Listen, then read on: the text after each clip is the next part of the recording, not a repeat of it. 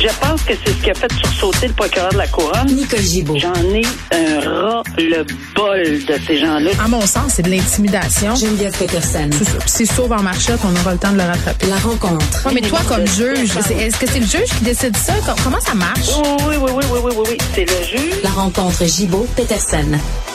Salut, Nicole. Bonjour, Geneviève. Bon, une procédure judiciaire spéciale pour faciliter le cheminement du dossier d'André Boisclair, l'ex-chef péquiste, devant euh, la justice. Euh, Monsieur Boisclair qui est de retour en cours.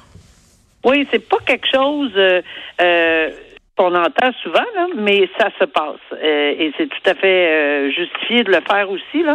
C'est qu'il faut comprendre qu'avant d'avoir un procès, souvent, on n'entend même pas parler qu'il y a eu des négociations, etc., où on voit la cause dans des dossiers où c'est pas médiatisé, par exemple.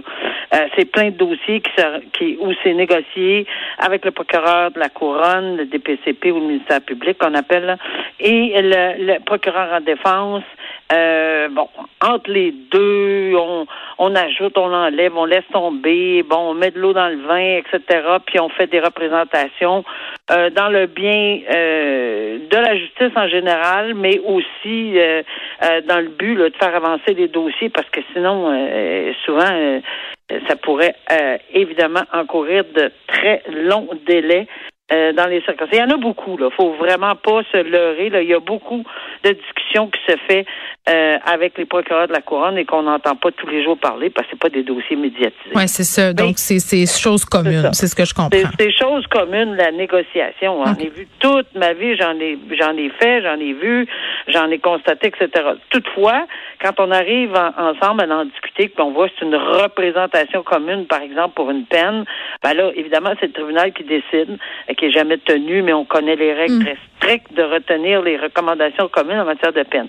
Une conférence de facilitation en matière criminelle ou pénale, ben, c'est un processus, un processus qui est ouvert aux parties parce que ça peut arriver que entre le procureur de la couronne ou le ministère public et la défense, il y a des points, peu importe les points, euh, tous les points qui entourent euh, ce dossier-là, que ce soit euh, les délais, que ce soit des points de droit, que ce soit euh, quoi que ce soit dans les euh, dans les infractions comme telles, parce que tous les éléments constitutifs d'une infraction, on sait que c'est la couronne qui doit le prouver. Donc, ça peut être quelque chose qui est soulevé par la défense, la couronne n'est pas d'accord du tout. Bon, il y en a qui se braquent, que ça, ça arrive souvent, là. On peut d'un côté comme de l'autre se braquer, que ce soit la couronne ou la défense des fois dans les négociations. Et il y a ce processus-là qui est, qui est un cheminement euh, pour les procureurs qui, qui est ouvert. Quand on, on est on est un peu bloqué, là, si on me permet de jamais là, dans les discussions, puis qu'on pense que ça aiderait, ça faciliterait. Si on avait quelqu'un en autorité qui nous aiderait peut-être à dénouer certaines impasses. Ça ne veut pas dire qu'il va y avoir un règlement. Ça peut pas peut-être vouloir dire que oui aussi, là, mais c'est pas une obligation en bout de ligne. Pourquoi je dis ça? Parce que le juge qui va qui, qui, qui est attitré à ce genre de dossier-là, d'abord, ils sont formés pour ça, et premièrement. Deuxièmement, ça arrive pas togé là, avec le grand décorum. Là. Ça se passe à huis clos. euh, autour, ben avant peut-être que c'était plus facile là, quand on pouvait se réunir, mais c'est convivial. là. C'est beaucoup plus convivial. Puis c'est dans la discussion. Évidemment, le juge est tout le temps en mesure de euh, d'aider. Le mot faciliter, c'est exactement ça. Ouais, c'est ça. pour essayer de dénouer. Fait que dans ce cas-là, c'est ce qu'on pro- on propose ici. Hmm. Les deux parties doivent accepter. Si ça achoppe, ça réussit pas, il y aura procès. Bon, je rappelle qu'André Boisclair est accusé de crimes euh, de nature sexuelle dans deux dossiers. Ce sont deux dossiers euh, distincts, mais les chefs d'accusation, là, agression sexuelle commise avec une tierce personne, agression sexuelle armée, et dans l'autre dossier, c'est agression sexuelle euh, sur une personne. Donc voilà. Euh, une histoire épouvantable, Nicole. euh, on le sait, là, les personnes âgées ou les personnes qui ont des déficiences, euh, toutes sortes de déficiences, sont très, très vulnérables. euh, ceux qui sont placés dans les CHSLD en particulier.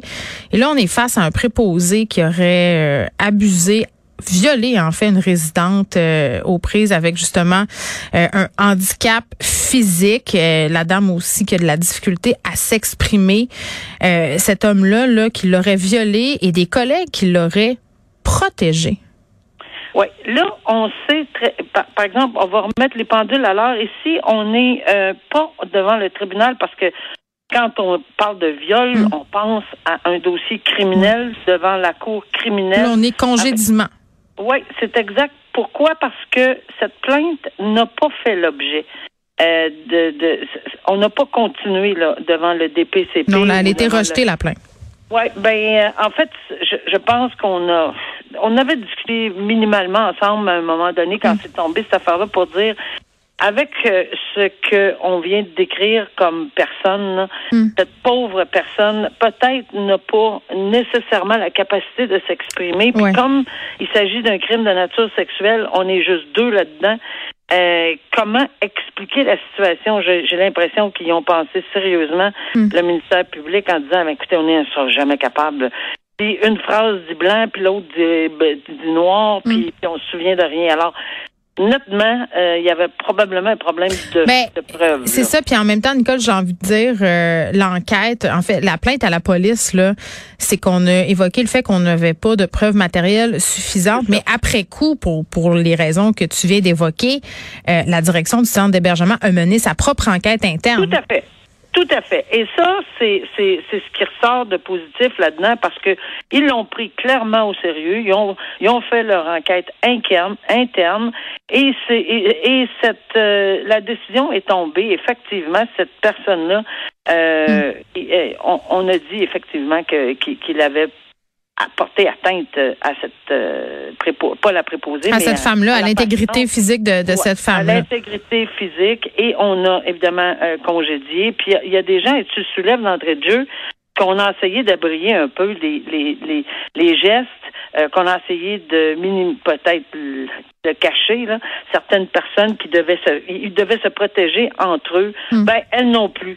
Ils ont euh, ils ont été euh, ont été suspendus. Mhm. Alors, euh, c'est c'est sûr que ce centre intégré euh, euh, n'a pas euh, n'avait pas à subir ceci là, puis cette pauvre personne là non plus. Je pense que l'enquête. Puis on a essayé de dire non, il faut il y a une défense, puis c'est pas clair, puis on a essayé un peu de minimiser la crédibilité quant au témoignage, mais là, franchement. Cette personne-là a déjà de la difficulté. Là, je pense que euh, la personne en charge de ce de ce bon euh, tribunal, si on peut l'appeler là, euh, Mais c'est que c'était une séance, euh, je, je crois qu'on pourrait euh, qualifier ça de séance d'arbitrage. Là, finalement, Ouais, on a présenté fait, ce, ce dossier-là. Puis la dame en question, qui avait l'air aussi d'a- d'avoir des séquelles euh, suite Ben oui. aux gestes reprochés. Donc, donc voilà, c'est un dossier quand même assez compliqué. Puis ça nous montre aussi parfois les limites du système de justice. Là, ça, je pense qu'on en a un bon exemple ici. Mais que ce centre-là est pris euh, sur lui de faire enquête et tout ça, je pense que, comme tu l'as dit, c'est le positif dans, dans cette histoire-là. Là, ces personnes-là qui ne pourront plus euh, officier là, est-ce qu'ils vont pouvoir euh, retravailler ailleurs? Ça, c'est la question que je poserais, Nicole. J'imagine qu'ils ont, c'est indiqué à leur dossier, qu'ils doivent avoir des blancs. oui. On l'espère. Voilà. Je l'espère. Oui. Euh, le DPCP qui veut que les créateurs euh, et les utilisateurs aussi de faux passeports vaccinaux soient jugés. Puis tu te rappelles, c'est une histoire quand même qui avait euh, sensiblement secoué le Québec là, alors qu'il y a des gens qui travaillent dans des centres de vaccination qui avaient avoué là, dans le cadre d'une enquête, avoir participé à une opération là où on fournissait des faux passeports vaccinaux à grand prix là finalement à des gens. Puis Eh on oui. s'était rendu compte que c'était assez facile. Puis on s'était surprise, Nicole, toi et moi, à l'époque, que ces passeports-là vaccinaux euh, qu'on savait faux n'aient pas été suspendus tout de suite euh, par le gouvernement Legault. Euh, puis ça, c'est une chose, mais là, on semble vouloir sévir dans ce dossier-là parce qu'évidemment, ça paraît très, très mal. On a mis ça tout euh, de l'avant et ça a été quasiment une épopée, mettre ça en place, puis de voir qu'il y a des gens qui aient pu frauder ce système-là, ça passe pas du tout. Non, ça passe pas du tout.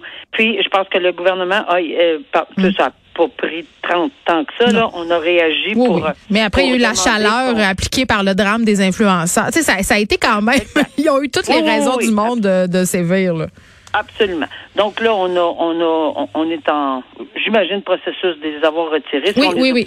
Oui, ils ont été désactivés, bien sûr. Oui. Ça, c'est au niveau gouvernemental, Mm. mais au niveau du DPCP, parce que c'est clairement des accusations là, aux criminels, ah, je trouve ça très intéressant. Tantôt, on parlait de conférence de facilitation, Oui. c'est pas ça. Là. Ça, ça, une conférence de facilitation, les accusations sont déposées, sont là, c'est clair, net et précis, et il y aura procès, ça chope, comme on a dit. Mais dans l'autre cas, alors qu'on dit qu'on veut pas que ces gens-là bénéficient de déjudiciarisation, c'est-à-dire que Euh, on, on, a déjà parlé il y a longtemps euh, quand on faisait les bonnes nouvelles parce qu'on en avait, mais là on a moins de bonnes nouvelles. Oui, elles se font rares. Hein? Faudrait qu'on s'y remette, Nicole. C'est déprimant. Je disais que j'avais envie de me prendre un billet d'avion pour quelque part. Là. Alors euh, c'est ça. Quand on avait des meilleures nouvelles là, oui. où on était dans le feu du moment, ben on avait vérifié ceci les traitements non judiciarisés. Puis on disait écoute la le, le ministère public a devant a le la, possibilité ou non, après une enquête des policiers en, en bonne et due forme, de déposer ou non des accusations. Puis souvent, pour certains, euh, pour certaines accusations, puis ils font une étude euh, exhaustive, là. ils font attention, là. puis il y a eu de très très bons résultats. On décide d'envoyer une espèce de lettre, là, euh, ben pas une espèce, une lettre, puis on dit, écoutez, on a une preuve contre vous, on a tout ce qu'on a, tout ce qu'on a en main, là, on, pourrait le faire. Mais dans les circonstances X, on vous offre de faire ce programme-là. Euh, puis, euh, on va vous donner euh, des choses à faire. Là. vous allez devoir suivre une certaine, bon, dans des, dans certains cas, c'est des travaux communautaires. Dans, on a plusieurs façons là, de, de régler ces dossiers-là, les programmes de, de, de non judiciarisation, et, et, et tout ça fait en sorte que, eh ben, souvent, ces gens-là réussissent et si tu, je me souviens d'une personne, ben, j'avais parlé au ministère public à l'époque, mm -hmm. m'avait dit Vous auriez dû être dans la salle ce matin, Mme Gibault, parce que la personne s'est fait dire par le juge Bravo, vous avez tout suivi à la lettre. Euh, tout le programme qu'on avait fait pour vous, puis c'est un programme encadré euh, pour une personne, là, vous l'avez fait à la lettre, vous avez c'est comme s'il allait chercher son bulletin, puis il y avait comme un gros 90% la personne était super contente, s'est fait féliciter par le tribunal. Tout le monde était heureux. On n'a pas encombré les tribunaux pendant des heures et des jours et des jours et on n'a pas judiciarisé. Mais dans ce cas-ci, c'est non. Pourquoi? Parce qu'on dit là, la santé publique et on a mis on, mis, on a mis en péril, on a fait des actes, là. C'est pas juste de me, myself and I, moi, mon petit moi, moi, là. Même si on a fait des sous avec ça, là c'est que en faisant ces gestes-là, potentiellement, selon le DPCP, là, euh, c'est vraiment à l'encontre de l'ordre public. Et moi, je trouve que c'est une décision extrêmement importante que le DPCP. Bravo, je félicite, parce que non, c'est pas vrai que c'est pour n'importe quel crime qu'on peut ne pas judiciariser. Euh, à ce moment-là. Ici, c'est non. On a avisé tous les procureurs de la couronne à travers la province. N'y allez pas dans ce sens-là. Euh, allez à procès. Puis euh, ces gens-là vont devoir subir les conséquences d'un geste qui, en pandémie mondiale, est exceptionnel. Je, je, dis pas que ça s'applique pas dans d'autres cas de fraude, parce que oui, ça, ça peut s'appliquer aussi, mais pas dans ce cas-là, étant donné l'ordre public entre guillemets, ah. là, qui était invoqué. C'est le prix de la liberté, hein? C'est ça. voilà. Merci, oh, Nicole. Moi pas, Geneviève. non, non.